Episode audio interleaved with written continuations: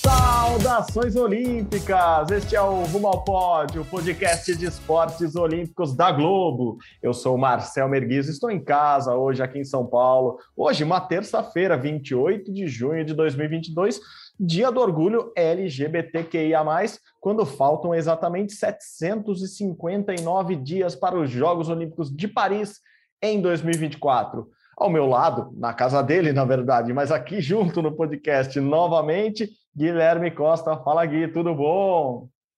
Fala, Marcel. Bom dia, boa tarde, boa noite para todo mundo ligado no Rumo ao Pódio. Mais uma semana de ótimos resultados do Brasil. Quem sempre ganha? Ganhou, por exemplo, Ana Marcela foi campeã mundial, o pessoal do surf fez ali primeiro, segundo e dois terceiros na etapa do surf.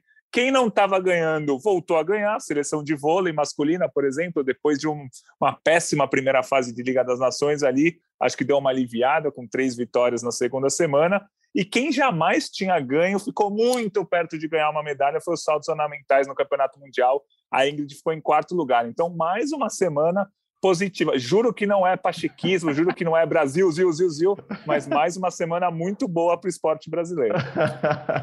é isso mesmo, é isso mesmo. Eu ia falar que é uma semana quentíssima, como podcast quentíssimo, porque acabou de acabar, assim, o surf, estávamos acompanhando o surf até minutos atrás, antes de entrarmos aqui na gravação do, do podcast, o vôlei feminino também estava jogando agora há pouco, o futebol feminino do Brasil também está jogando agorinha contra a Suécia, então muita coisa acontecendo ao mesmo tempo tempo agora, por isso mesmo o podcast quente. Né? Ficamos até em casa hoje para não perder nada no caminho, nos deslocamentos até os estúdios da TV Globo. Mas, como o Gui disse, é uma semana quente e boa para o Brasil, que também traremos entrevistados. Sim, semana passada falamos com o presidente do COB, que estava lá em Paris, então, diretamente de Paris, o presidente do, do COB, Paulo Vanderlei, falou com a gente, trouxe novidades. É, o Brasil continuou brilhando lá em Paris mesmo. Vamos falar de bons resultados lá na capital olímpica, na capital da França. O Brasil brilhou em Budapeste, como o Gui falou, brilhou agora em Saquarema. Mas a entrevista a gente vai deixar para daqui a pouco. A entrevista de hoje é com Sebastião Pereira, também no COB, ele que é gerente executivo de alto rendimento cuida muito de muitos desses atletas aí que a gente vai falar hoje, mas já já a gente entra aqui com o Seba falando um pouquinho mais dos bastidores do Comitê Olímpico, um pouquinho mais da preparação desses atletas. Gui, vamos começar pelo surf, que acho que é, o, é literalmente mais quente, apesar que o próprio pessoal lá em Saquarema, no Rio, estava com friozinho, a água estava gelada, todo mundo agasalhado, mas muito quente e que etapa espetacular do Brasil a etapa do circuito mundial aqui no Brasil, ganha por um brasileiro, Felipe Toledo, Filipinho, bateu o Samuel Pupo, semifinal só com brasileiro, final só com brasileiros, e ainda tivemos tá, o Weston Webb em terceiro, fazendo a semifinal no feminino. Então, uma semana absurdamente boa para o Brasil lá em Saquarema, que só reforça aquela expectativa toda que a gente está criando sobre o surf para Paris, né, Gui?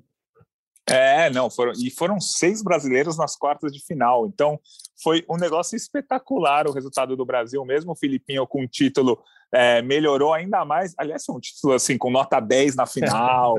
foi um negócio mais glamouroso mesmo. Ele abriu 10 mil pontos, aquele negócio que a gente falou, né? O ranking da WSL é tipo os cruzeiros do Brasil nos anos 80, um monte de zero que poderiam ser cortados. Mas Felipe Toledo lidera o ranking mundial com 50 mil e 40 pontos o Jack Robinson da Austrália está em segundo com 40.200 pontos, ou seja, 10 mil pontos atrás do Filipinho, e o Ítalo pulou para terceiro. Acho muito legal isso. O Ítalo, é, o Filipinho já carimbou com certeza a vaga no, no superfinal, que vai ter só cinco atletas. O Ítalo está encaminhando a vaga e tem gente chegando. O Miguel Pupo está em nono, o Caio Ibelli em décimo segundo. O Medina agora não tem mais chances matemáticas, também é, se, se lesionou, não vai poder competir as próximas etapas. E o Jadson André e o Iago Dora estão um pouco mais abaixo ali, mas olha, o Brasil com dois ali no top 5 no ranking, podendo ter três, quem sabe quatro, acho que vai ser bem legal a continuação do circuito. E no feminino, a Tati Weston Webb, como você falou, foi semifinalista, subiu de nono para sexto no ranking mundial, está quase ali no corte, né? Vão cinco, uhum. as cinco primeiras disputam super final. A, a quarta colocada, na verdade, quarta e quinta, né? Stephanie Gilmore da Austrália e a Brissa da Costa Rica estão empatadas em quarto lugar com 35.500 pontos. A Tati está em sexto com 32.610 ali, 3 mil pontos. Dá para recuperar e chegar nessa super final. Então, muito boa semana brasileira lá em Saquarema. Não, muito boa mesmo. E assim, o surf continua toda agora. A próxima etapa já acontece de 12 a 21 de julho. Lembrando que é aquela janela, né? Pode começar dia 12 e acabar dia 13 e 14, ou pode ir até lá dia 21 em Jeffers Bay, Bay na África do Sul. Depois o tour vai lá para ter a gente acabou de falar que ah, a Olimpíada de Paris 2024, mas é no Tahiti a Olimpíada do Surf.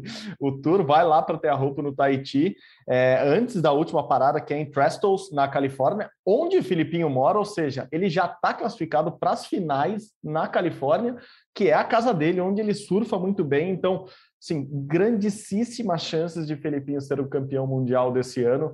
É, ele está surfando muito mesmo. Foi impressionante a bateria final dele, que foi impressionante a semana toda dele em Saquarema, mas a bateria final foi muito boa mesmo. Assim, um 10, um 10 cravado com todos árbitros, juízes dando, dando 10 para ele, mais um 8 ponto alguma coisa ali. Então, sim, foi muito bem o Felipinho chega com tudo para se tornar mesmo campeão mundial. Como o Gui disse, o Medina já fora dessas finais, né? o ano dele já, já não foi de muito surf, mas a gente sabe a, a categoria de Gabriel Medina. E também o Ítalo voltando, fazendo muitas semifinais, brigando por muitos títulos, ou seja, aquela história de o Brasil poder classificar três atletas, três surfistas para a Olimpíada de 2024, que vai ser lá no Tahiti, cresce cada vez mais porque o Brasil está muito bem. Quantos quilômetros mesmo Tahiti de Paris, Gui? Só para ter uma ideia, porque é um território intramarino da França. Tipo, então não é, é, França naquele, assim, é bem, bem, bem male-male. Mas resolveram levar para lá. Eu faria ali na França mesmo, tem umas praias legais ali, mas resolveram levar para Tahiti. Bom para os brasileiros que gostam de lá, mas é bem longe, né, Gui? Isso, é. é eu, eu achava que era 15 mil quilômetros, aí coloquei agora no, na internet, 15.715 quilômetros. Acho que o meu chute ia dar na margem de erro aí da, da, distância de onde vai ter a Olimpíada. E, obviamente, não precisa nem falar que os, os surfistas não vão ficar na Vila Olímpica, né? Eles vão ficar lá em, no Tahiti mesmo. E provavelmente vai ter, que, vai ter jornalista que vai cobrir uma, a Olimpíada de Paris a 15 mil quilômetros de Paris. Isso vai ser curioso também. Quem cobrir o surf vai cobrir só o surf durante as Olimpíadas e com certeza vai cobrir medalha do Brasil, né? Porque pelo jeito o Brasil não vai deixar escapar pódio, vai ter várias medalhas, quem sabe o sonhado pódio triplo. É, já começa a surgir, eu acho, como o principal esporte do Brasil para a próxima Olimpíada, aquele que a gente vai cravar, a gente, Guilherme Costa, vai cravar a medalha e Sports Illustrated vai ter que se conformar com a derrota, porque assim tá, tá pintando, principalmente no masculino, claro, uma, uma chance de, de, de, pódio triplo. E claro que o pódio triplo,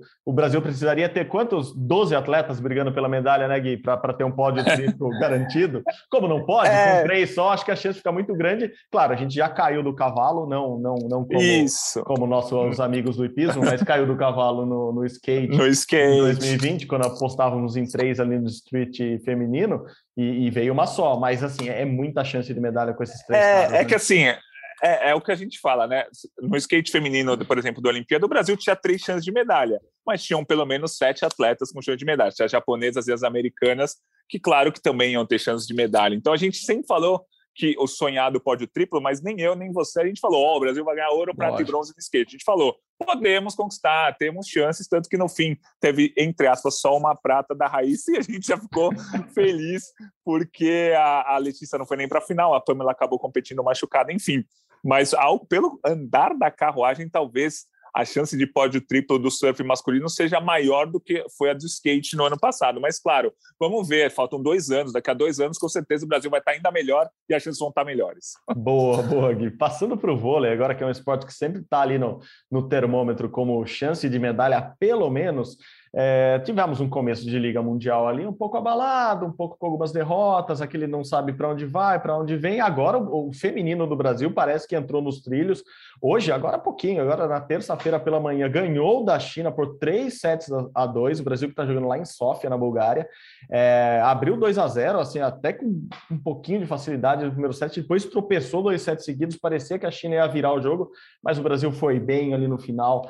É, a Kissi jogando muito bem, Gabi jogando bem, Rosa Maria entrando, Macris jogando bem. As novas atletas de José Roberto Guimarães estão suprindo uh, as deficiências que a gente podia imaginar que a seleção ia ter. Então, é, Brasil no feminino muito bem, caminha tranquilamente para as finais da que eu chamei de Liga Mundial, aqui de Liga das Nações, aqui.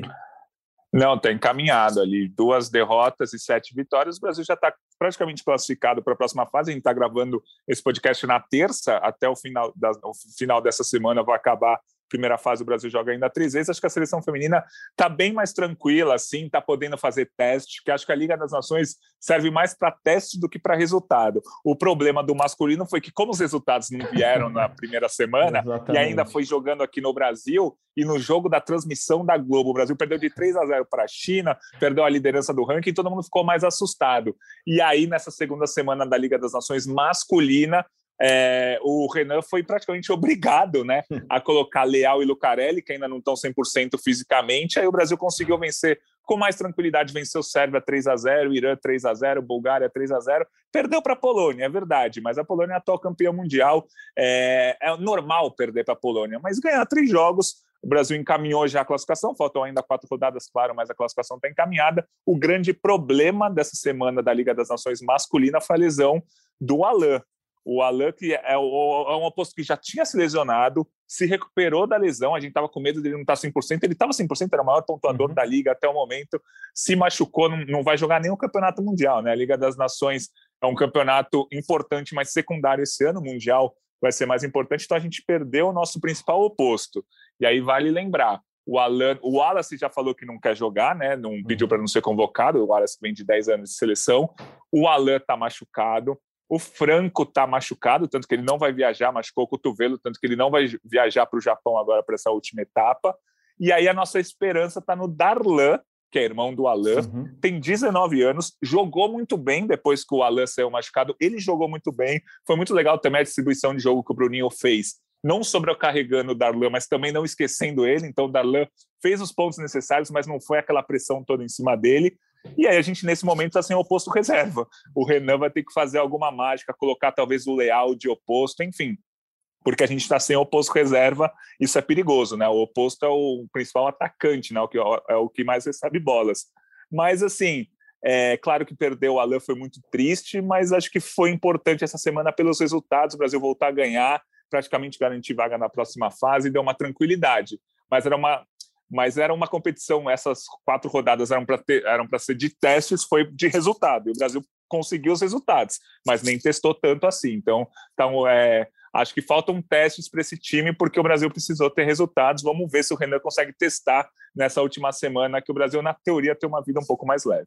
Não, perfeito. E, e a contusão, do, a lesão né, do, do Alan foi tão boba, né? Ele foi caminhar para um saque, foi dar o saque e se lesionou e teve que sair da partida logo ali. Então, uma bobeira. E o Darlan, irmão dele, jovem, mas que já, já vem há duas, três temporadas muito bem na Superliga masculina, é, tem tudo, ou tinha tudo já para substituir o irmão a longo prazo, só vai ter que antecipar um pouco essa preparação, principalmente psicológica, para assumir um posto de, de, líder ali na pontuação da seleção. E só para não deixar passar também, é, duas atletas que jogaram muito bem, estão jogando muito bem na Liga das Nações, a Júlia Bergman, assim, é, novinha também, mais uma das novinhas ali do, do Zé Roberto, e essa não era do time daqui de Barueri, não era das Chiquititas, ela que joga nos Estados Unidos, está muito bem, e a Carolana, a Carol no, no, no, bloqueio, é um absurdo que estão jogando essas meninas, então parabéns, Zé Roberto, com uma renovação absurdamente boa na seleção, que está muito bem, sim, obrigado, rumo às finais da Liga das Nações, Bom, Gui, a gente falou lá no comecinho do podcast que o Brasil tinha ido bem em Paris,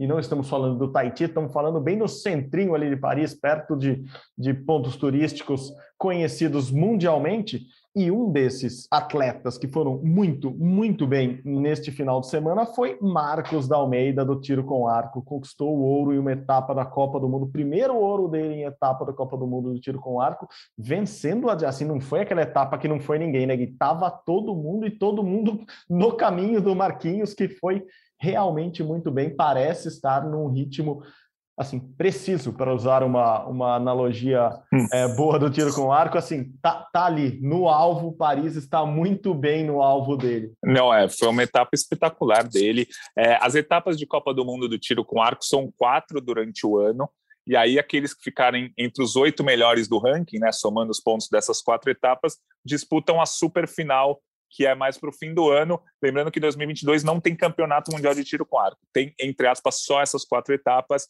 e a super final. Então, todos os atletas participam dessas quatro etapas. Para esses atletas é muito importante competir. Então, estava todo mundo lá. Ah, o campeão olímpico de 2021 estava lá estava lá, o turco Mate Gozós, tanto que o Marcos Vinícius ganhou desse turco nas quartas de final. Ah, o sul-coreano que foi campeão em Londres, lá, Hoje Riek estava, estava, tanto que o Marcos Vinícius ganhou dele na, na semifinal. Ah, e a grande promessa sul-coreano, Kim Jae-dok, que ganhou dois ouros nas Olimpíadas de Tóquio, nas duplas mistas e por equipes, estava lá, estava lá e o Marcos Vinícius ganhou dele na final. Então, assim, além de todo mundo estar nessa competição, o Marcos Vinícius ganhou de todo mundo. Então, acho que é, no combate, né, no, no enfrentamento. Então, foi um resultado espetacular. Coloca de uma vez por todas o Marcos Vinícius entre os melhores do mundo. Ele foi vice-campeão mundial ano passado, já num torneio que foi é, um mês depois das Olimpíadas, teve o Campeonato Mundial com todos os coreanos, todos os turcos, todo mundo lá, e o Marcos Vinícius já foi vice. E agora, nessa etapa da Copa do Mundo, ele foi campeão em Paris. Há três semanas ele tinha disputado uma Copa do Mundo, ficou em quinto, perdendo ali nas quartas de final no detalhe, na flecha de desempate. Então, ele está regular. O Marcos Vinícius, é, esse título não foi por acaso, não foi aquela semana espetacular. Não, ele atirou o que ele sabe e conseguiu ganhar. Acho que é o mais importante. Então, ele com certeza já está na elite do tiro com arco mundial e já vai brigar pelos principais títulos nas próximas competições, porque ele está muito bem. Então foi um baita resultado. É, percebe-se essa evolução dele logo depois da Olimpíada de Tóquio. E o Marquinhos, que é um cara que a gente acompanha assim desde antes de 2016, né? desde 2014, quando ele surpreende todo mundo e começa bem em etapas de, de Copa do Mundo e ganha é, ganha prata na Olimpíada da Juventude de 14, e daí já chega na Olimpíada do Rio sendo um cara badalado, né? No, no esporte que o Brasil não tem tradição alguma, de repente tem um atleta que está entre os melhores do mundo ali, um cara muito jovem, se não me engano, com 16 anos ali, e cria-se essa expectativa sobre ele, né? 16, depois 20, assim, se espera muito dele. É, e, e, depois de Tóquio, é, e não por um mau resultado, mas porque eu acho que o Brasil, o, o Comitê Olímpico Brasileiro, o Brasil, ele mesmo espera é, um resultado ainda melhor dele, ele muda um pouco a preparação dele ali, ele fica mais forte, ele muda a técnica dele, ele passa um tempo maior na Coreia lá treinando, então é, é uma evolução planejada, assim, não é que tudo aconteceu de repente e começou a dar certo, não é que a flecha começou a entrar, bateu na, antes batia na trave e saía, agora bateu na trave e entrou, não, assim, há uma evolução do, do Marcos Vinícius real nesses últimos meses e, os, e, a vantagem é que o resultado veio logo na sequência, né? Então isso, isso acho que traz até tranquilidade para ele ver que ele está no caminho certo. A gente sempre fala é um, é um ciclo menor, menor ciclo da história entre duas Olimpíadas. Então, é, se você vai fazer mudanças, que seja logo e que os resultados venham o mais breve possível, porque daí você consegue saber que está no caminho certo. E o Marquinhos me parece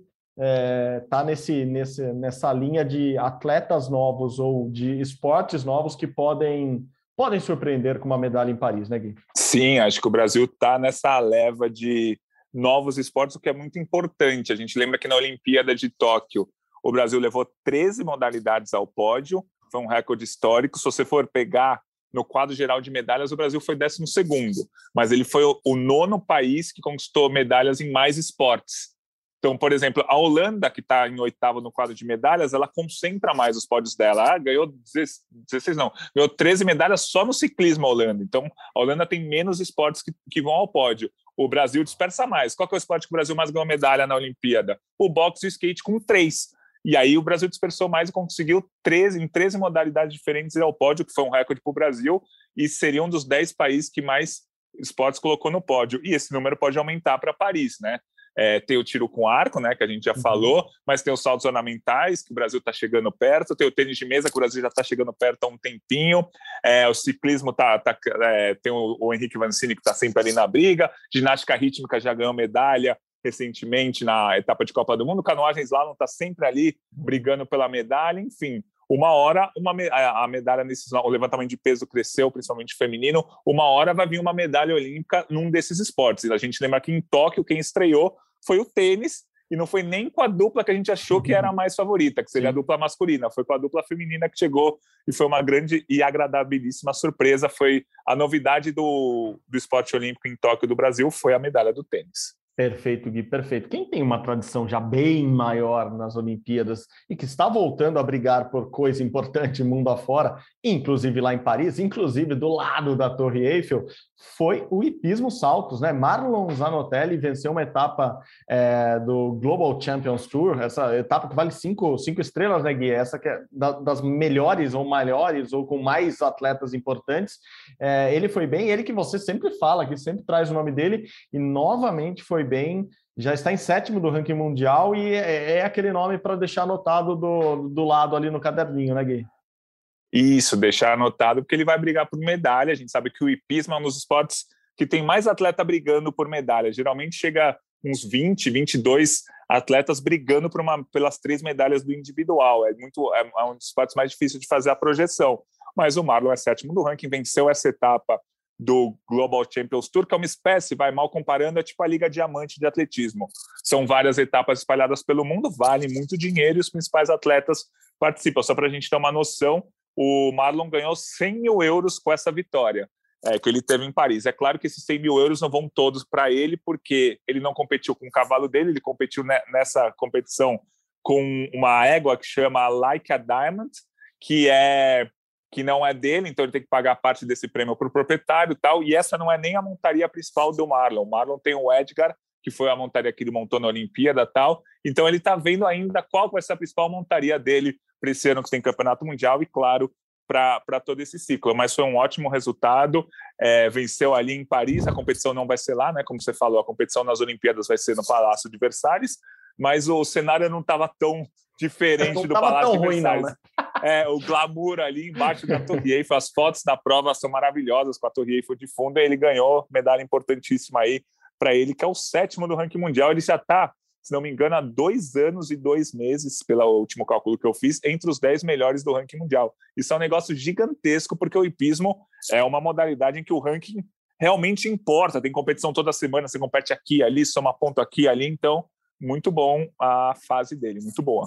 É, o Palácio de Versalhes, que fica um pouquinho longe ali da, da Torre Eiffel, mas é tão bonito quanto, sei lá, talvez eu acho que é até mais bonito que, que, que aquele visual. Aqui o visual da Torre Eiffel é clássico e, obviamente, é a referência de Paris, mas o Palácio de Versalhes é maravilhoso, os jardins são maravilhosos, então com certeza as disputas vão ser muito lindas lá do, do hipismo, e, mas é um pouquinho longe, assim, tem que pegar um trenzinho ali, vai ter que pegar um busão, vai ter que dar um rolezinho ali para fora de Paris para ver o hipismo, e a gente falou do Marquinhos aqui do tiro com arco também, né, a disputa dele agora nessa etapa da Copa do Mundo foi, foi no estádio, né? E a disputa nas Olimpíadas vai ser em um local diferente, né, Gui? Também ali no centrinho de Paris, assim, desceu a Champs-Élysées, virou na Praça da Concórdia direita, passa uma ponte, vai, pronto, é ali, chegou onde vai ser a, a disputa do, do tiro com arco nas, nas Olimpíadas de 2024 também, outro, outro local absurdamente bonito. Me lembra o nome aí que esqueci agora? É o, o, a Olimpíada vai ser no Jardim do Museu dos Inválidos. Isso, no, exatamente. Um dos cartões postais de Paris, então vai ser maravilhoso. Vai ser uma Olimpíada maravilhosa. A gente sempre comenta aqui, né? Desde a abertura no Rio Sena até o vôlei de praia vai ser. O vôlei de praia vai ser exatamente onde foi o hipismo essa semana. O vôlei de praia vai ser embaixo da Torre Eiffel. Eles vão montar ali uma arena. Então vai ter vários lugares espetaculares ali. As competições vão ser realmente nos cartões postais da cidade. Exatamente. O, o, Hotel dos Inválidos, eu estava tentando lembrar se chamava Hotel ou Palácio dos Inválidos. Eles chamam de hotel, mas é o Palácio dos Inválidos. Tem uma esplanada lindona que dá no, no Rio Sena, e, e é lá que está. Enfim, é, é, um lugar histórico para a França. O Luís XIV, se eu não me engano, mandou construir. Então é, é, é muito legal é, a região é muito legal, está do lado do Museu d'Orsay, tá, enfim, é um lugar que assim, vai ser legal para caramba passar perto, ainda mais tendo um, uma disputa como o tiro com arco, vai ser muito bonito. Teremos boas fotos e boas imagens lá, podem ficar muito tranquilos. É, Gui, mudando de esporte, agora indo para outro Mundial que está sendo disputado ali perto de Paris, é, as maratonas aquáticas, Ana Marcela Cunha conseguiu a primeira, eu espero que seja a primeira, eu acho que será a primeira medalha dela nesse Mundial de Esportes Aquáticos lá em Budapeste, na Hungria. É, foi nos 5 quilômetros, que ela já tinha ganho outra vez, então o bicampeonato, mas ainda tem prova do 10 e do 25, né? Então esperemos mais de Ana, Ana Marcela Cunha nos próximos dias, certo? Isso, ela ganhou 5 quilômetros. Neste momento, terça-feira que a gente está gravando, ela tem 13 medalhas em campeonatos mundiais. Ela vai disputar na quarta-feira a principal prova, que é a do 10 quilômetros, que é a prova que é a distância olímpica, e depois na quinta ela vai disputar os 25 quilômetros, essa prova dos 25 quilômetros que dura mais de 5 horas, ela já é tetracampeã, ela busca o penta nos 25, o título inédito nos 10, e ela ganhou os 5, já se tornando bicampeã. Então, é, é, ela é uma das atletas mais vitoriosas do Brasil em qualquer modalidade. Pô, 13 medalhas em campeonatos mundiais, e esse número possivelmente vai ser atualizado amanhã e na quinta-feira. Grande resultado para ela. Na natação, o Brasil encerrou a participação com o Nicolas Santos Prata no 50 borboleta, Guilherme Costa, o cachorrão, não o nosso, bronze no 400 livre. Então, a natação com essas duas medalhas, mais Ana Marcela nas maratonas e os saltos ornamentais bateu, esse bateu na trave, né, Gui? Ficou muito perto ali. Ingrid Oliveira ficou em quarto na plataforma de 10 metros dos saltos ornamentais lá em Budapeste, lá no Mundial. E assim, era brigando por medalha de verdade, né? Que nas eliminatórias, as semifinais já tinha sido quarto, assim, as chinesas muito à frente, as duas, né? Ouro e prata, mas o bronze teve pertinho da Ingrid, o que só mostra que ela está perto de uma medalha, porque ela já vem de bons resultados, não foi uma surpresa, assim, de repente ela foi bem nesse Mundial. Assim, Percebe-se uma evolução da Ingrid nos últimos campeonatos que pode sim deixá-la muito perto de uma medalha nas Olimpíadas, né? É, ela entrou, ela venceu há três semanas o Grand Prix do Canadá, a gente falou aqui com uma ótima pontuação, vencendo as canadenses e as americanas, que são também parte da potência no mundo. Aí no Campeonato Mundial ela foi terceira nas eliminatórias, passavam 18 para a semi. Aí na semifinal ela foi quarta e na final ela manteve a quarta posição. É, só, a medalha ficou a 11 pontos, 11 pontos nos saltos ornamentais, numa conta maluca que os caras fazem, os saltos que geralmente ela tira 7, 7,5, se ela tirasse 7,5, 8, ela ganharia a medalha. Então a medalha está muito próxima, ela precisa, na, acompanhando o Campeonato Mundial, ela precisa acertar o terceiro salto dela, que foi onde ele, ela errou na semifinal. Na final, ela nem errou esse salto, ela só não fez esse salto tão bom, é, foi bem melhor do que na semifinal, mas não foi tão bem e aí a medalha escapou a partir desse terceiro salto. O quarto salto dela, que na semifinal foi bom, na final foi apenas apenas entre aspas, tá? Foi regular e ela caiu um pouco na classificação. Quando eu falo que, que o salto dela foi regular, foi a quinta melhor nota daquele salto, tá? Foi na hora de brigar pela medalha, foi esse salto que fez a diferença. E aí o último salto dela foi quase perfeito. Ela chegou a ganhar nota 9. Nota 9 geralmente só os chineses ganham. Então, o último salto dela foi realmente muito bom o ouro e a prata com a China disparada, aí o bronze é foi para uma Malaya, que já tem medalha olímpica, medalha em uhum. campeonato mundial e tal, é, e a, a Ingrid ficou coladinha nela, acho que legal ver que os saltos ornamentais deu literalmente esse salto, né, ah. da Olimpíada passada, que o Brasil conseguiu uma final com o Cauã Pereira para esse campeonato mundial, que o Brasil está brigando por medalha, além da Ingrid em quarto, o Rafael Fogaça foi décimo no trampolim 3 metros, outro grande resultado. Foi finalista e ele tem só 18 anos, né? Ele era o mais novo de toda a final. E está rolando nesse momento que a gente está gravando o podcast a final da plataforma sincronizada, que também é uma prova olímpica. O Cauã e o Isaac estão nessa final, devem ali ficar entre nono, décimo, décimo primeiro, não estão brigando por medalhas, mas é legal ver o Brasil, por enquanto, né, é, em três finais, podendo conquistar outras finais durante a semana. Saltos ornamentais muito, muito, muito bons para o Brasil nesse campeonato. É, claramente tem um investimento ali, tem uma, um olhar diferente ali. Até alguns anos houve essa separação ali da, da confederação, os saltos começaram a, a, a se preparar meio que é, separadamente do, do pessoal da natação, né? Assim, houve uma, uma disputa política, mas também de divisão de poder ali, e, e, a gente vê uma geração inteira muito boa. É que a Ingrid a gente já conhece há mais tempo, porque ela se destaca há muito tempo, desde os Jogos Pan-Americanos de 2015 a gente fala dela, é, depois a Olimpíada de 2016, depois agora a Olimpíada de 2020, Jogos também de 2019 lá em Lima. Então a Ingrid é uma atleta que vem se destacando há um bom tempo, mas ela se destacava desde jovem. Então a gente a gente já, já olhava para ela com, como alguém que poderia chegar longe, chegar em finais, mas eu acho que agora, como você disse, foi o salto final mesmo, assim, o salto para estar entre as melhores do mundo, para brigar por medalha de verdade. Acho que ela começa a entrar nos campeonatos é, com essa chance real de medalha, e, o, e ao contrário dos saltos ornamentais, ela não deu um salto para baixo, né? O salto dela é na vertical para cima. não estamos decaindo nos saltos ornamentais como o esporte, mas sim como um, um, salto, eu não sei, não tem nenhum salto que você salta e fica lá em cima, então não vai valer a comparação aqui, a piada foi ótima, mas é, ficamos Foi um outra... salto triplo, é, digamos assim, vai, é, ela... É, é, é pra frente. Se pensar que todo salto, eu, passou pela minha cabeça assim, um filminho de todos os saltos do esporte, todos no final você cai. É. Então vamos lá, ela saltou, ela tá Escalada, escalada, tá escalada. Você... Maravilhoso. Mas, enfim, é eu, eu tá acho que vale a gente falar. Acho que vale a gente falar rapidamente da natação. O Brasil Sim. terminou com duas medalhas no Campeonato Mundial, pensando só na natação. Foi o pior resultado em número de medalhas desde 2007. Não vou dizer que é preocupante, mas não foi bom, assim, número de uhum. medalhas. O Nicolas foi prata e o Guilherme Costa foi bronze. Mas o número de finais foi muito bom. 14 finais é o segundo maior número de finais da história menos apenas do que o Mundial de Roma que o Brasil em 2009 que o Brasil chegou a 18 finais. Então 14 finais é um número muito bom. Dessas 14 finais foram 10 em provas olímpicas, isso é melhor ainda. Quatro em provas não olímpicas, né? Os 50 borboletos, 50 peito, revezamento 4 por 100 livre misto, que não são provas é, olímpicas, então 10 finais em provas olímpicas é muito bom. Natação feminina não chegou na medalha, mas chegou a seis finais, um negócio espetacular, maior número da história para as mulheres. E o grande destaque, claro, o Guilherme Costa, o cachorrão, chegando a três finais, caiu seis vezes na água na natação, né? E bateu cinco recordes sul-americanos.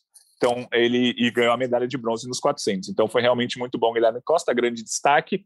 Mas ficou uma, uma gotinha de quero mais ali, porque o Brasil não pegou nenhuma final em nenhuma prova de 100, 200 metros. Isso, isso chega a ser preocupante, porque até outro dia, o Brasil, no, última, no último Campeonato Mundial, o Brasil pegou quatro finais entre 100 e 200 metros. Na Olimpíada, o Brasil também chegou às finais. Uhum. Então, ficou esse gostinho de quero mais para 100 e 200. E para fechar, a gente teve um Bruno Fratos, que a gente queria a medalha, claro que a gente queria mas ele ficou em nono lugar. É, 50 metros é uma loucura, né? Você erra um pouquinho, uhum. você já está eliminado. Nono lugar para ele não chega a me preocupar, viu? Ele com certeza ano que vem ele vai estar tá brigando por medalha também. E o Fernando Scheffer, mesma coisa. Nono lugar para o Fernando Scheffer nos 200 livre, que o 200 livre é uma prova tão embolada que você ser é, quinto ou décimo quarto são poucos centésimos a diferença. Então, nono lugar. Gostei? Não gostei.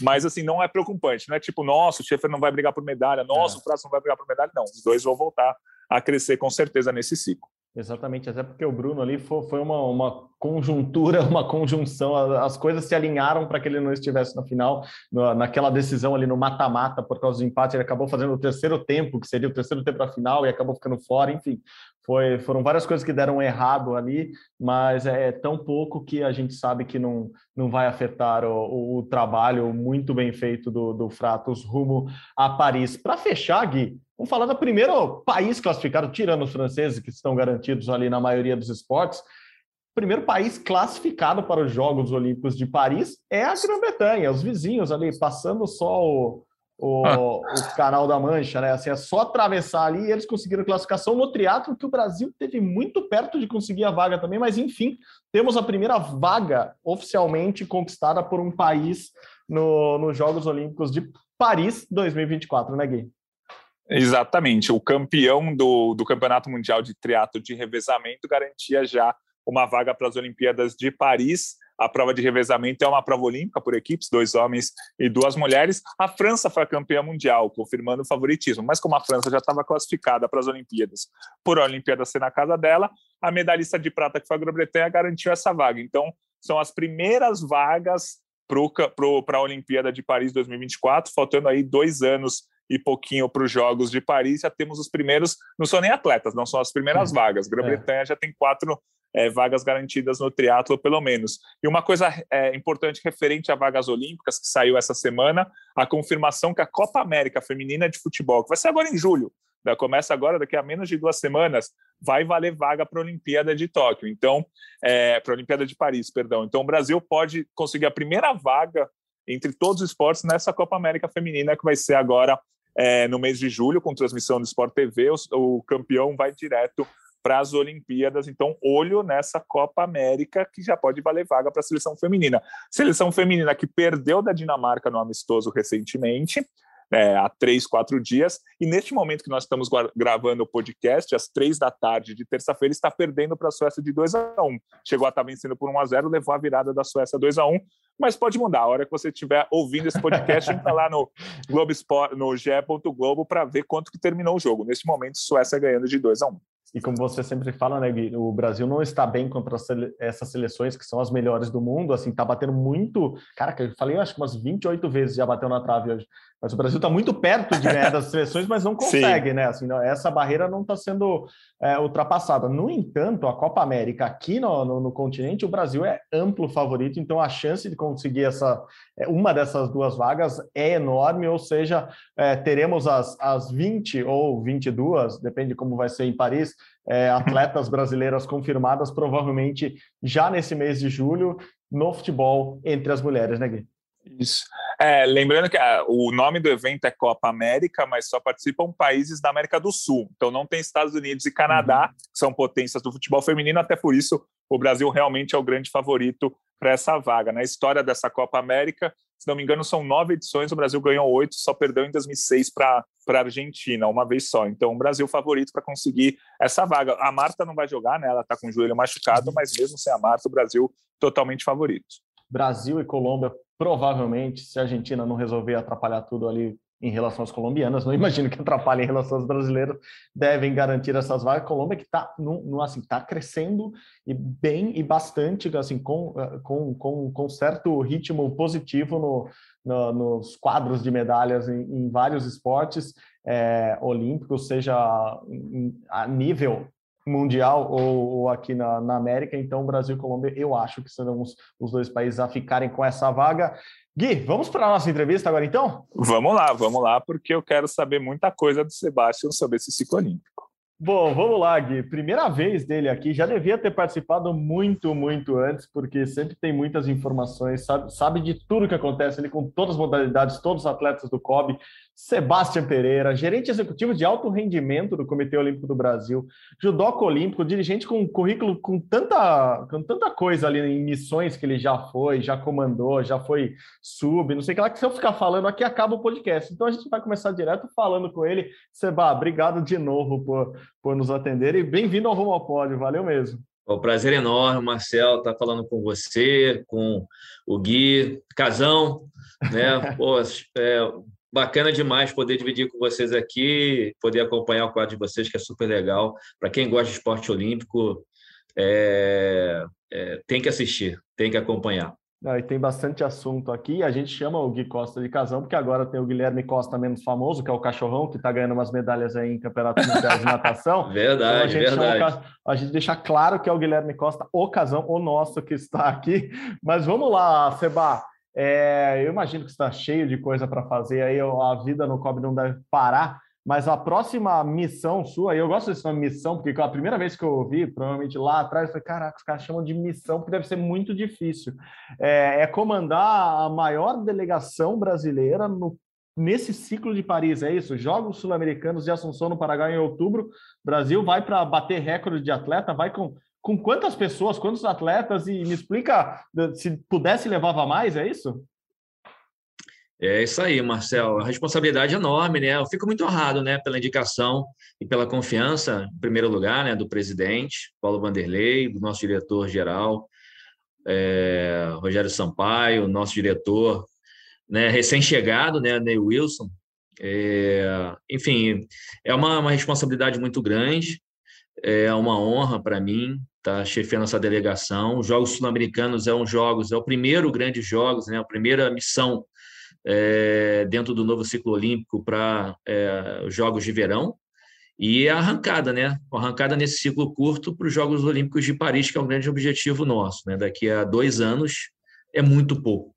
Né? Então, essa arrancada e esse objetivo, esse conceito que a gente está é, levando para esses jogos, que é ir para ganhar, ir para é, realmente fazer uma boa competição e dar essa oportunidade a todos os atletas que nunca participaram de jogos, né, é, jogos olímpicos, tenham pelo menos ali um gostinho do que que é um jogos multiesportivos, dentro de uma condição que não chega nem perto de uns Jogos Olímpicos, Jogos Pan-Americanos, mas a gente entende que é super importante para a formação de todo e qualquer atleta. A gente tem vários atletas novos chegando, né, e que nunca participaram de jogos sul-americanos, né? Então, a gente acredita que é uma fase importante dentro da formação de desses atletas para que eles cheguem melhor preparados, né, nos Jogos Olímpicos de Paris, que é o, como eu falei, o grande objetivo nesse ciclo. É, eu costumo fazer uma uma análise que os Jogos Sul-Americanos para o Brasil são que nem os Jogos Pan-Americanos são para os Estados Unidos. É praticamente uma obrigação ganhar, é, algumas modalidades não vão com o time completo, outras vão. Muitos atletas de aqueles atletas que brigam por medalha olímpica acabam não querendo participar por calendário, enfim. É, mas acaba sendo um evento que o Brasil tem a obrigação de ganhar 200, 250 medalhas, enfim, porque são é muita coisa. E o Brasil é a grande potência sul-americana. Eu queria que você falasse um pouco se é isso mesmo ou se agora em 2022 os principais atletas do Brasil estarão nos Jogos Sul-Americanos. Ana Marcela, Isaquias, estou dando nomes aqui, o Alisson, o pessoal do boxe que é campeão mundial, a Bia, o Abner, enfim, o Brasil vai com quase 100% ou vai um pouquinho mais fraco, mas que vai ganhar 200 medalhas de qualquer jeito? Assim, Gui, cada modalidade é, ela é pensada em conjunto com a própria, com o próprio treinador-chefe, com, própria, com a própria modalidade, para a gente entender se aquele período de competição ele está adequado dentro da sua preparação né, para a temporada. Ah, o nosso conceito que nós conversamos com cada confederação é que nós fôssemos com força total, mas nós sabemos que isso vai ser impossível para algumas modalidades. Né? Alguns atletas, inclusive, já numa temporada, já no final de uma temporada, ou já com a temporada já finalizada, né? E já começando a, a retomar a temporada já para 2023, é, visando é, os principais eventos de 2023. A gente está falando, por exemplo, de atletismo, né, que vai ter o seu campeonato mundial agora em julho, e o pessoal já entra já numa baixa logo depois do segundo semestre, e aí outubro não é um momento muito bom. Porém, a gente entendeu, junto com a confederação, da importância do evento. Dificilmente nós teremos os principais atletas ali, né? Aquele, a, o Alisson, Darlan, o Thiago Braz. A gente é, ainda, a confederação não confirmou a participação deles, mas caso a confederação entenda que dentro do calendário os Jogos Sul-Americanos para esses atletas não são adequados dentro da sua preparação, a gente vai entender, a gente está junto, obviamente a gente tem que pensar sempre no, no evento principal dentro do ciclo que é 2024. Porém, a grande maioria das modalidades a gente tem conversado e todos têm, é, junto com a gente, feito o planejamento para que a gente chegue com força total. Então, você falou do Isaquias, se você falou da Ana Marcela, são atletas que nós temos a expectativa, sim, de termos é, tanto eles como outros atletas que vêm medalhando e vêm participando muito bem de vários eventos agora no primeiro semestre, de estarem presentes nos Jogos Sul-Americanos e possam nos ajudar a retomar essa hegemonia. Né? Como você falou, os Jogos Sul-Americanos é um evento onde, teoricamente, o Brasil é a força do continente, é, é, teria obrigação né, de realmente ir para ganhar e ganhar o evento, mas a gente sabe das dificuldades, a gente sabe de todas as condições, nem todas as modalidades nós levamos a, a equipe principal, é, mas o nosso objetivo, sim, é retomar essa hegemonia dentro da Sul-América, porque eu acho que o Brasil tem totais condições de demonstrar isso, não somente no papel, mas na prática, de nós voltarmos a ser o, o país mais forte das Américas. Últimos jogos, né, fazendo um comparativo, nós não ganhamos, nós ficamos em segundo lugar, né, pela quantidade de medalhas de ouro, perdemos para a Colômbia, mas nós fomos com metade, quase um terço da equipe da Colômbia, nós fomos com atletas muito jovens, já com esse pensamento de justamente trazer a oportunidade desses jovens atletas participarem de um evento multiesportivo, e a gente entende que a gente foi muito bem, né? apesar de não ter ganhado da, da Colômbia.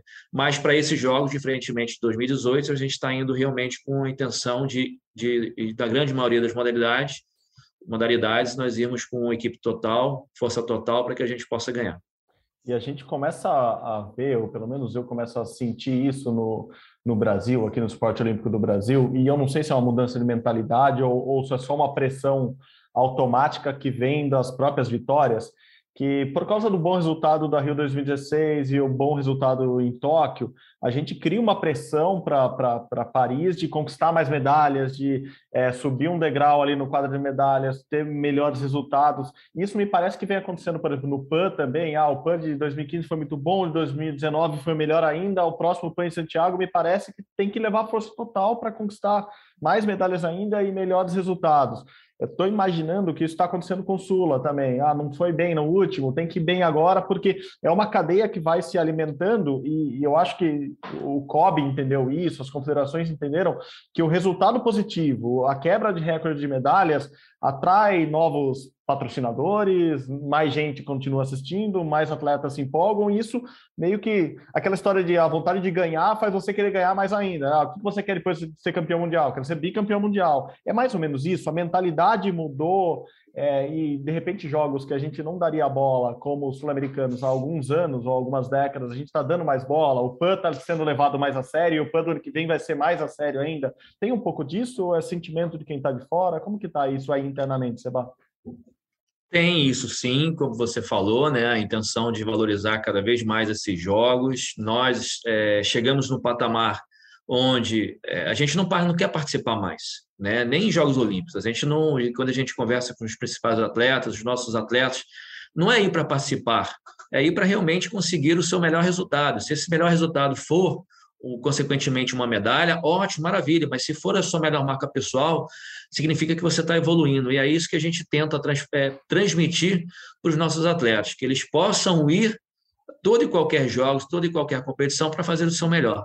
Se aquilo é, significa uma medalha ou não, né, é a consequência disso. Então, os Jogos Sul-Americanos, eu particularmente entendo que ele é importante, como eu falei, para a formação de todo e qualquer atleta. Muitos atletas que são medalhados, passaram ou não tiveram oportunidade de participar de um Jogos Sul-Americanos, mas que dentro do seu currículo é importante dentro da sua é, do seu currículo, dentro da sua é, é, da sua carreira, né? É um jogos multiesportivos. Ao mesmo tempo, os atletas mais jovens participar desses jogos e ter oportunidade de vivenciar aquele ambiente, que é um ambiente olímpico, não é exatamente igual, mas é um ambiente olímpico, multiesportivo, com a troca de experiência entre várias vários atletas de diversas modalidades, medalhados ou não, isso é muito rico. Isso eles não têm de forma alguma dentro das suas modalidades. Né? É, o ambiente que o COB também proporciona em termos de nível de serviço para todos os atletas durante uma missão é diferente. Muitos atletas, quando chegam e se é, é, é, é veem né, toda essa estrutura, muitos se assustam e se retraem, e aí não tem. Infelizmente, é, é a gente cada pessoa, cada atleta é, tem uma cabeça completamente uhum. diferente, né? Então, a gente já viu isso acontecer. De onde a gente chega com um pouco mais de suporte, os atletas muito se retraem, porque não estavam acostumados com aquilo. Então, Aquela história, não tem nem entendo... roupa para jogar esses jogos aqui, né? É, só é, come com garfo e faca ou com colher? É, exato. Então, assim, é, tem isso, não tem uniformes, eu não tenho fisioterapeuta, não tenho massoterapeuta, não tem ali um processo de recuperação o médico imediatamente saiu da quadra, está ali te atendendo para ver se você sentiu alguma coisa ou não, qual é a melhor forma de você se recuperar, se através de uma massagem, se através de uma crioterapia, se através de uma medicação, enfim, isso tudo e essa atenção ao atleta, eles não estão acostumados. E quando eles chegam dentro de uma missão, eles têm tudo isso ao seu dispor. Alguns potencializam, graças a Deus, a maioria, e outros não, outros se retraem. E aí a gente entra com outro trabalho também, inclusive psicológico, de preparação mental para poder adequar. Então, então, assim, quanto mais momentos de é, troca né, com esse ambiente, ambiente olímpico, com esses atletas, melhor. Eles vão chegar nos Jogos Olímpicos muito preparados e já é, completamente é, prontos para chegar a alguma medalha olímpica. Como a gente sempre fala, né? E a gente tem vários projetos né, relacionados a isso né, para poder trazer, antecipar as experiências olímpicas o quanto antes. O Vivência Olímpica é um projeto que a gente é, vem fazendo desde 2012, que é super, de super sucesso. Né? Não fizemos em 2021, infelizmente, por causa da pandemia, mas ele nos trouxe a certeza que existe ali um caminho a ser percorrido de quebra de barreiras, de quebra de paradigmas, né, por parte de, de vários atletas, nessa participação, é, nessa primeira participação de cada atleta em Jogos Olímpicos. Então, é, ter mais momentos é, de troca de experiências em vários jogos que são parecidos, melhor e mais prontos eles vão estar quando chegarem em Paris. E falando agora dos a Olimpíada de Tóquio, o Brasil bateu o recorde de medalhas. Aí passou a Olimpíada de Tóquio, os resultados continuaram muito bons. Quem quase ganhou medalha na Olimpíada de Tóquio já se deu muito bem. O Medina foi campeão mundial, a Pamela do skate foi campeão mundial, o Darlan foi campeão mundial, o Marcos Vinícius foi vice-campeão mundial ano passado no tiro com arco, já ganhou a etapa de Copa do Mundo. Então, quem quase ganhou está ganhando medalha. Quem já ganhou medalha continua muito bem. Quem, quem sempre ganhou medalha e não ganhou, que foi o vôlei de praia, voltou a ganhar. Quem ficou sempre longe da medalha, agora nesse ciclo está perto, saltos ornamentais, ginástica rítmica, é, enfim. O, o, momento do esporte olímpico brasileiro, o de alto rendimento, assim, está muito bom. É, muitas medalhas. Como que o COB está vendo isso nesse início de ciclo? Eu estou empolgado, o Marcel está empolgado. O COB está empolgado também? Ou é pé no chão, esperar que esses resultados são legais, mas ainda não contam nada? É muito pé no chão, né, Gui? A gente, obviamente, a gente fica muito feliz né, pela, pelos resultados. Isso é fruto né, de um trabalho é, a longo prazo que é feito, não é do dia para a noite que isso acontece. Como você falou, né? São vários atletas que vêm já tentando o seu lugar ao sol e tentando esses resultados há bastante tempo, não chegaram aos Jogos Olímpicos, mas começam a chegar agora, o que é super importante para essa estabilização desses grandes resultados. Se acostumem a ganhar, né? se acostumem a conquistar, para que eles cheguem realmente daqui a dois anos também conseguindo. A gente tem que levar em consideração que é o, apesar de faltar somente dois anos, é, é um início de um ciclo né, pós Jogos Olímpicos. Né? Normalmente, esse período, nesse, no ano seguinte, a gente tem ali bons resultados. Né? A gente tem também vários atletas que são favoritaços, que não participam né, desse ano pós aos Jogos Olímpicos. Então, assim, os resultados são muito bons, nos dão a certeza que existe ali um caminho a ser percorrido com grandes perspectivas, mas pé no chão a gente precisa continuar o trabalho e aumentar e potencializar o nosso trabalho, principalmente nessas modalidades. A nossa luta, a nossa vontade é para que a gente consiga cada vez mais ter modalidades, é, modalidades medalhistas. Né? Então, é, ter uma modalidade nova medalhando em, 2000, em 2024 seria muito bom, né? além das que a gente normalmente conquista medalhas.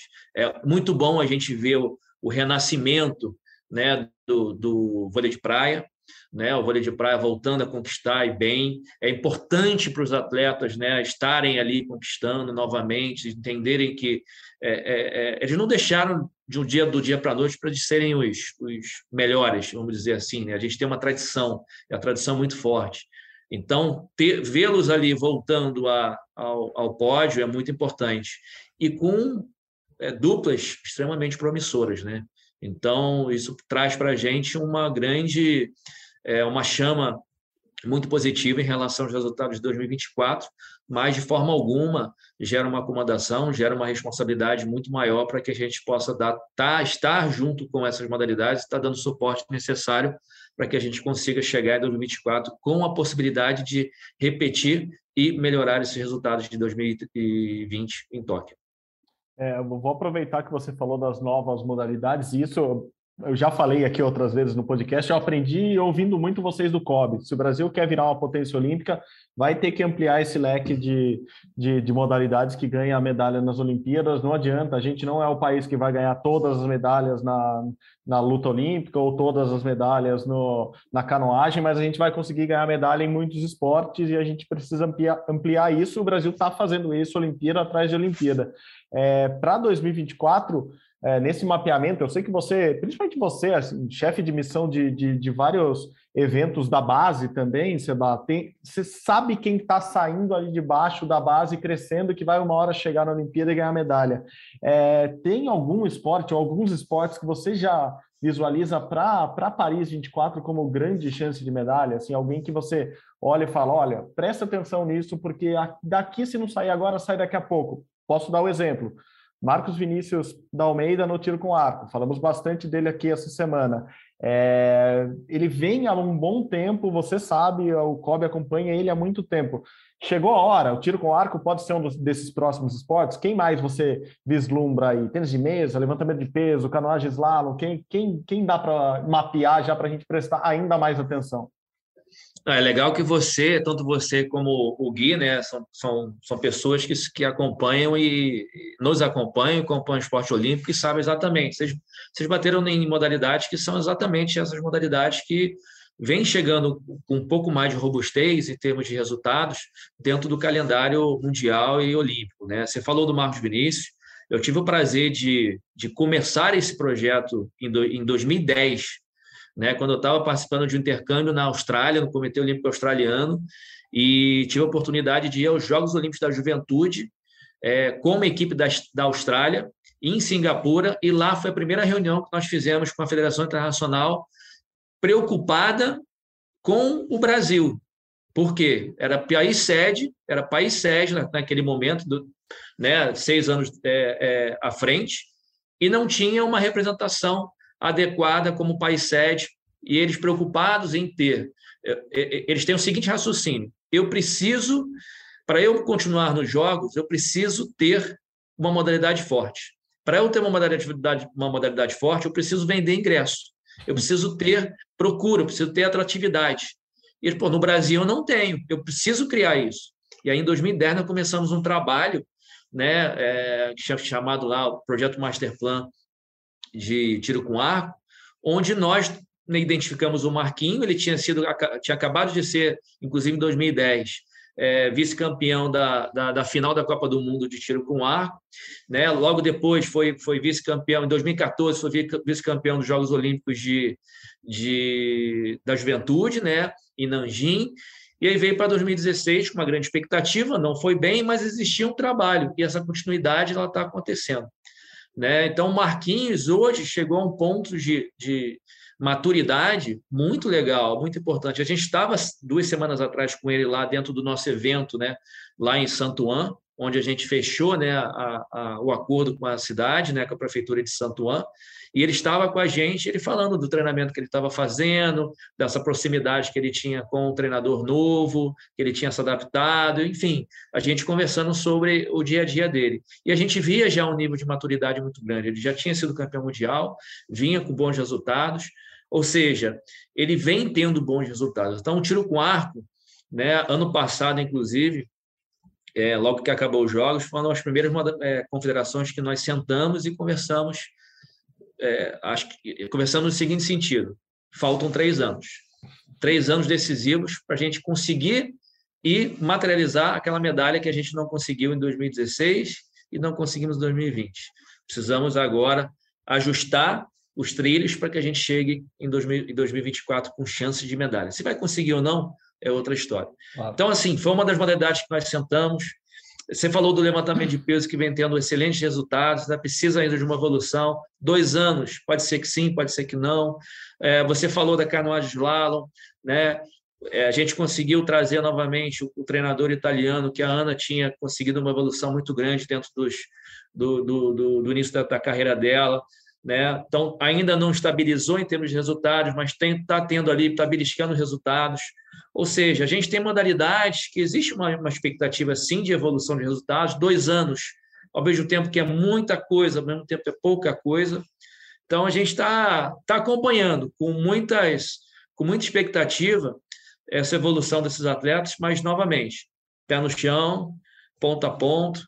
Nós tivemos uma, um baita de um sucesso nos últimos jogos, né, com 13 modalidades é, diferentes medalhando. É um desafio, se manter esse número de modalidades, mas não é impossível. É extremamente possível a gente conseguir é, conseguir essa quantidade é, de meda modalidades medalhando em, em 2024. É, a, a, gente fala muito das, dos esportes com chance de medalha, que é isso que a gente falou, esse número está aumentando. É, na Olimpíada, se não me engano, vão ser 32 esportes e mais de 50 modalidades, né? Então, assim, é, a gente fala muito desses esportes que têm chance de medalha. Mas sempre quando a gente fala, eu coloco lá no Twitter, ou a gente conversa, ah, o salto ornamentais foi bem, alguém comenta, ah, o polo aquático não tem investimento. Ah, o Henrique Avancini foi bem no mountain bike, alguém comenta. E o investimento no ciclismo pista? Cadê? Cadê o nosso velódromo? É, então, assim, tem algumas modalidades no Brasil que o Brasil com certeza não briga por medalha, briga no máximo para se classificar para a Olimpíada, para ir para a Olimpíada e ser 18 no melhor das hipóteses. Tem algumas modalidades que nem no PAN o Brasil briga por medalha. O hockey na grama, o ciclismo pista, o, o polo aquático, vai, o pentatlo moderno, enfim, são modalidades que atualmente não não tem grandes resultados. O que fazer com essas modalidades? Porque, por exemplo, o Comitê Olímpico Britânico, eu me lembro que na época da Olimpíada lá na Inglaterra, eles falaram: a gente não vai investir, tem cinco, seis esportes que a gente não vai investir nada. A gente não tem chance, não vamos investir. O que o COB faz com esses esportes menores aqui? Tenta dar um estímulo, alguma coisa para começar a brigar por medalhas em Jogos Sul-Americanos ou esquece, vamos focar em quem tem mais chance mesmo? Não, é um trabalho realmente de reestruturação. Né? É um trabalho em conjunto com a confederação para se entender qual é o melhor caminho para a gente chegar a esses principais eventos com uma chance de resultado. Mais uma vez, chegar a resultado, chegar a medalha é uma coisa completamente diferente. Algumas modalidades estão nesse caminho, né? principalmente investindo na base, com alguns trabalhos e tentando identificar quais são as fraquezas. Né? Ah, precisamos de um treinador, precisamos de uma, uma, de uma estrutura melhor. Ah, temos o velódromo, vamos fazer um projeto dentro do velódromo para a gente poder iniciar um trabalho né, de, de, de robustez, de, de para massificar ali a prática da, da modalidade. Ou seja, tudo isso a gente conversa bastante com as confederações. Né? O nosso trabalho aqui é justamente a gente potencializar as nossas chances de trabalho, de, de resultados nos principais eventos do, do, do, do, Comitê Olímpico, jogos principalmente multiesportivos.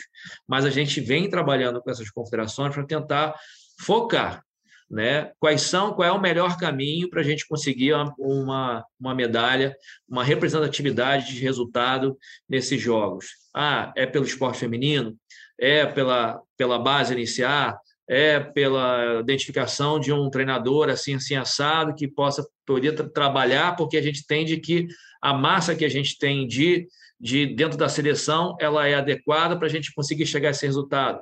Mas ao mesmo tempo a gente tem que olhar para trás, olhar também quem é que vai substituir uma válvula de é, é, é, o combustível, né? Como é que a gente vai alimentar esse alto rendimento? Ou seja, isso tudo, Gui, é, é extremamente conversado, é, é, maciçamente conversado com as confederações. Não dá para a gente poder fazer sozinho.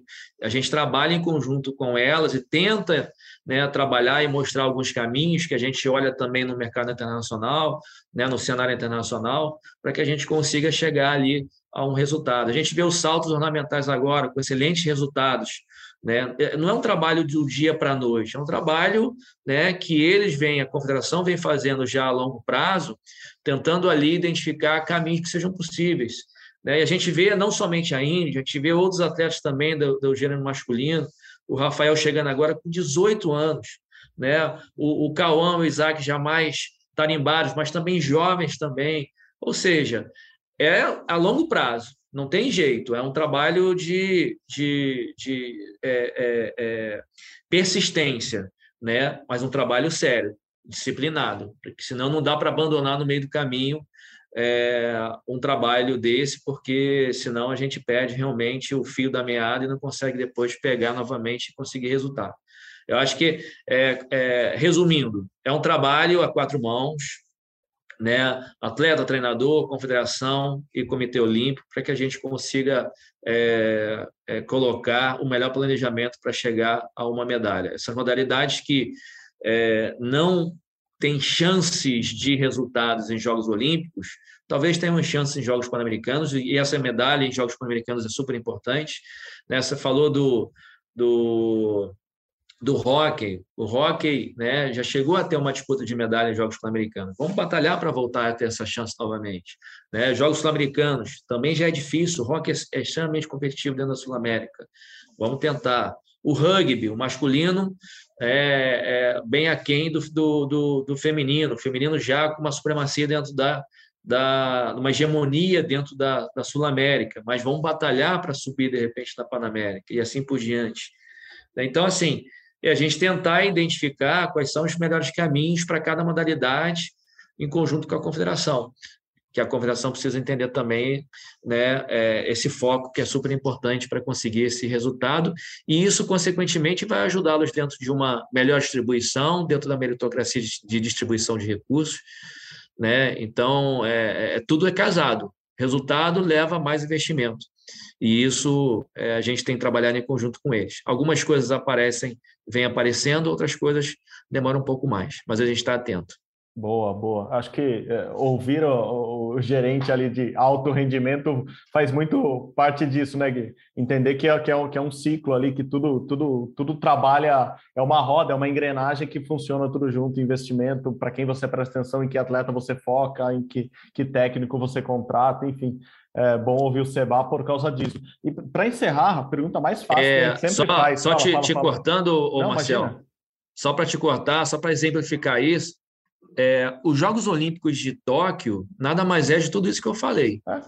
Né? É, os resultados que nós tivemos em Tóquio, a grande maioria das modalidades foram projetos que, poxa, foram que começaram lá em 2010, 2011, dentro do formato de trabalho que a gente é, é, iniciou e acompanhou, e a gente teve sucesso com atletas que a gente já vinha acompanhando já há bastante uhum. tempo. Muitos deles passaram pelo Vivência Olímpica, né, que é esse projeto que a gente falou no início. Então, assim, isso é muito gratificante, né, de a gente saber que o, o trabalho que vem sendo desenvolvido de acompanhamento, de, é, de entendimento da necessidade do atleta, junto ao próprio atleta, junto ao treinador, né, em parceria com as confederações, ele vem sendo, vem tendo resultado. Então, então para a gente é motivo de bastante orgulho. E Tóquio realmente foi para a gente foi um, um, uma, um grande marco para o nosso trabalho. Não, perfeito. Eu ia Só falar que esse ciclo, é por isso que a gente começou falando dos Jogos Sul-Americanos, que acontecem daqui a três meses e vai terminar com, lá em Paris, que são daqui a dois anos, porque isso vai, é uma correntinha que vai se emendando até chegar lá. Fala, Gui. Não, é, é só ia fazer uma, uma observação nas minhas loucuras aqui, que eu adoro números, adoro não sei o que lá, eu, eu em 2000, na Olimpíada de Sydney, eu tinha 12 anos, mas eu já fazia relatório de Olimpíada tal. E aí, no relatório que eu fiz da Olimpíada de 2000, quando eu tinha 12 anos e não estudava para a escola, mas fazia essas coisas de Olimpíada, estava escrito: o Brasil chegou com chance de medalha em 11 esportes, ganhou em 7, alguma coisa assim. Então, em 20 anos, o Brasil passou a ter chance de medalha em 11 para 23, 24, 25 esportes. Dobrou esse número. Ah, ganhou medalha em seis ou sete esportes em Sydney. Agora em Tóquio a gente ganhou em 13. Então, dobrou em 20 anos. Parece que 20 anos é muita coisa, mas 20 anos não é muita coisa. É um trabalho que foi feito, principalmente de 10, 12 anos para cá, mas acho que desde Sydney e o esporte brasileiro realmente mudou esse patamar de chegar com alguma chance de medalha e ver se quem vai ganhar e não, porque o, o, Brasil chegou em Tóquio com tipo 80 chances de medalha, 60 não ganharam, mas 20, 21 foram lá e ganharam. Então acho que isso que, é, que resume bem o que o esporte olímpico brasileiro cresceu nesses últimos anos, o aumento do número de chances de medalha e, consequentemente, o aumento de medalhas. Ah, o trabalho que, que, a gente faz, faz hoje, né, Marcel, Gui, é, é isso, a gente tentar aumentar o nosso número de, de chances de medalhas né? É um trabalho para que eles cheguem prontos a conseguirem essas medalhas. E é como você falou, né? Acho que a conta tem que ser sempre para cada três medalhas, três, quatro medalhas, a gente conseguir ali uma. Né? Então, a gente tem que aumentar muito nesse ciclo aí para Paris a, a quantidade de medalhas para que a gente consiga superar as nossas, nossas, nossas conquistas. Boa, boa. A gente é otimista que cobre pé no chão lá, mas eu tenho que fazer a pergunta, Gui. A gente costuma fazê-la com, com, com, com, recorrência, sempre que tem algum, algum dirigente. Não tem bola de cristal, aqui. não, hein? Não, mas é isso. É, é vai ser fácil, é só falar. Só o Gui, só o Gui. Jogos, Jogos Sul-Americanos de Assunção, Jogos Pan-Americanos de, de Santiago ano que vem, Jogos Olímpicos de Paris, nessas três, na sequência, é, para falar, a tríplice coroa aí, Brasil quebra o recorde das três na sequência, recorde de medalha nas três? Ah, é muito difícil a gente, né? É, não tem bola de cristal, é, é, difícil. Não, mas assim, sendo bastante pé no chão, a gente trabalha aqui no nosso dia a dia para que a gente possa sempre se superar. Esse é o objetivo, da mesma forma que a gente vem pedindo, vem conversando com os atletas para que eles se superem a cada competição.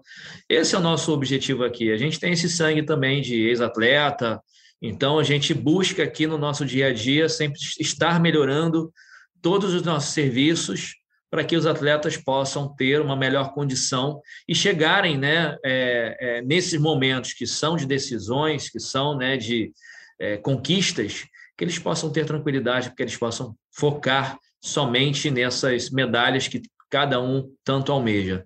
Então, e a gente espera que, consequentemente, isso possa gerar né, as medalhas que a gente precisa para a gente possa, nos Jogos Sul-Americanos de Assunção, retomar a hegemonia da, da Sul-América. Jogos, Jogos Pan-Americanos é um outro patamar né, de competições, a gente tem um ano e pouco ainda para para percorrer, é em outubro só de 2023, com uma série de competições, qualificações, tem um cenário ainda é, grande para a gente se desbravar, e ainda mais Jogos Olímpicos de Paris, né?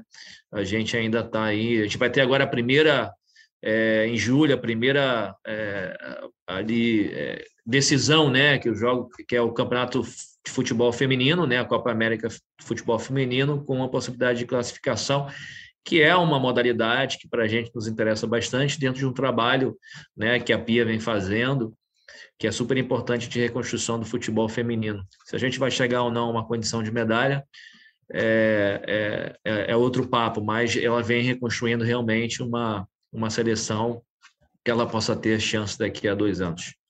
Boa, maravilha. Seba, obrigado de novo. O papo sempre rende, é, sempre traz informação, sempre tem, tem muito conteúdo e é, e é, sempre bacana, além de tudo, é divertido. Então, obrigado de novo pela, pela participação aqui no Rumo ao Pódio. Valeu, viu? Valeu, Marcel, Gui, super obrigado aí pela oportunidade. A gente está à disposição a hora que vocês chamarem, a gente vai estar pronto aqui para poder conversar um pouquinho e, e, rir um pouquinho também, que vale a pena. vale muito, vale muito. Em outubro a gente volta a falar dos resultados do Sula, já projetando um ano para o Pan-Americano. Valeu, Sebagui, obrigado de Quero ver vocês lá em Assunção, né? Opa, Ou vocês olha aí. Assunção. Aí, TV aí, Globo. Ô, oh, chefia, oh, rolou um aqui agora. para Assunção ninguém quer ir, né? Pô, eu quero. oh, Walter França, assessor do COB, quero ou não quero? Sim! Aí, ó, Walter. Ó, queremos, queremos. Ó, eu e Gui, que vamos, vai, aqui pertinho, pô, dá para ir. A gente vai, vai de, vai de busão, não vai, Gui? Eu nunca fui para o Paraguai. Faz, um, faz uma ponte aérea. nunca fui para o Paraguai, não é para buscar é, produtos não tão lícitos dessa vez, é para buscar medalha, buscar informação, buscar. Buscar medalha, buscar medalha. Vamos lá, então, tô, já estou aceitando convites. Alô, Assunção. Convida nós. Valeu, Seba. Ah, legal, prazer aí, Marcel. Prazer, Gui. É, boa sorte aí no. Quando quiser, a gente está aí. Boa, valeu, Gui. É isso. Rumo ao pódio tem produção minha e do Guilherme Costa, como vocês sabem. A edição é de Lucas Garbelotto, a coordenação de Rafael Barros e a gerência de André Amaral. Você encontra nosso podcast lá na página do GE, ge.globo barra rumo ao pódio ou no seu agregador, tocador de podcasts preferido, como também encontra lá no Globoplay. Digita lá, rumo ao pódio, você acha este e todos os outros episódios. É isso, galera. Muito obrigado de novo pela companhia. Saudações olímpicas. Tchau, tchau.